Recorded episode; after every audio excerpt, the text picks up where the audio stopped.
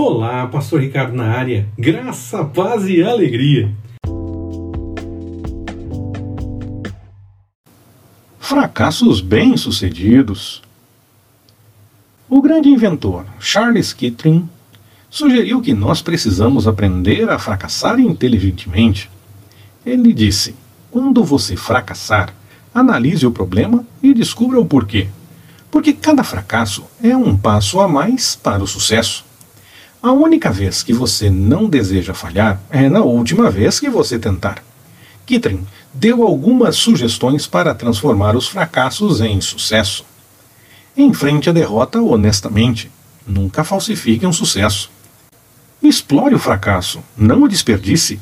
Aprenda tudo o que você pode dele. Nunca use o fracasso como uma desculpa para não tentar outra vez. A sabedoria prática do inventor tem uma aplicação incrível em nossa vida espiritual. Porque Deus está trabalhando constantemente em nós para atingir os seus objetivos.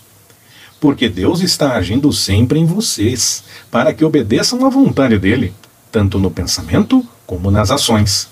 Efésios 2:13 nós sabemos que as nossas derrotas são por um breve tempo. Nós não podemos recuperar o tempo perdido, nem reparar todos os erros do passado, embora devamos procurar fazê-lo. Algumas consequências dos nossos pecados não podem ser eliminadas. Mas nós podemos começar tudo de novo, porque temos um advogado junto a Deus, Jesus, que pagou completamente todos os nossos pecados antes mesmo do nosso nascimento.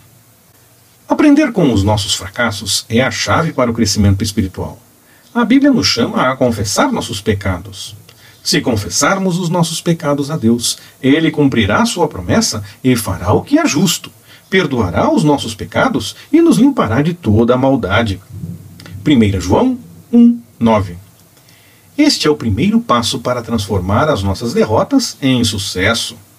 Sucesso é o fracasso virado do avesso.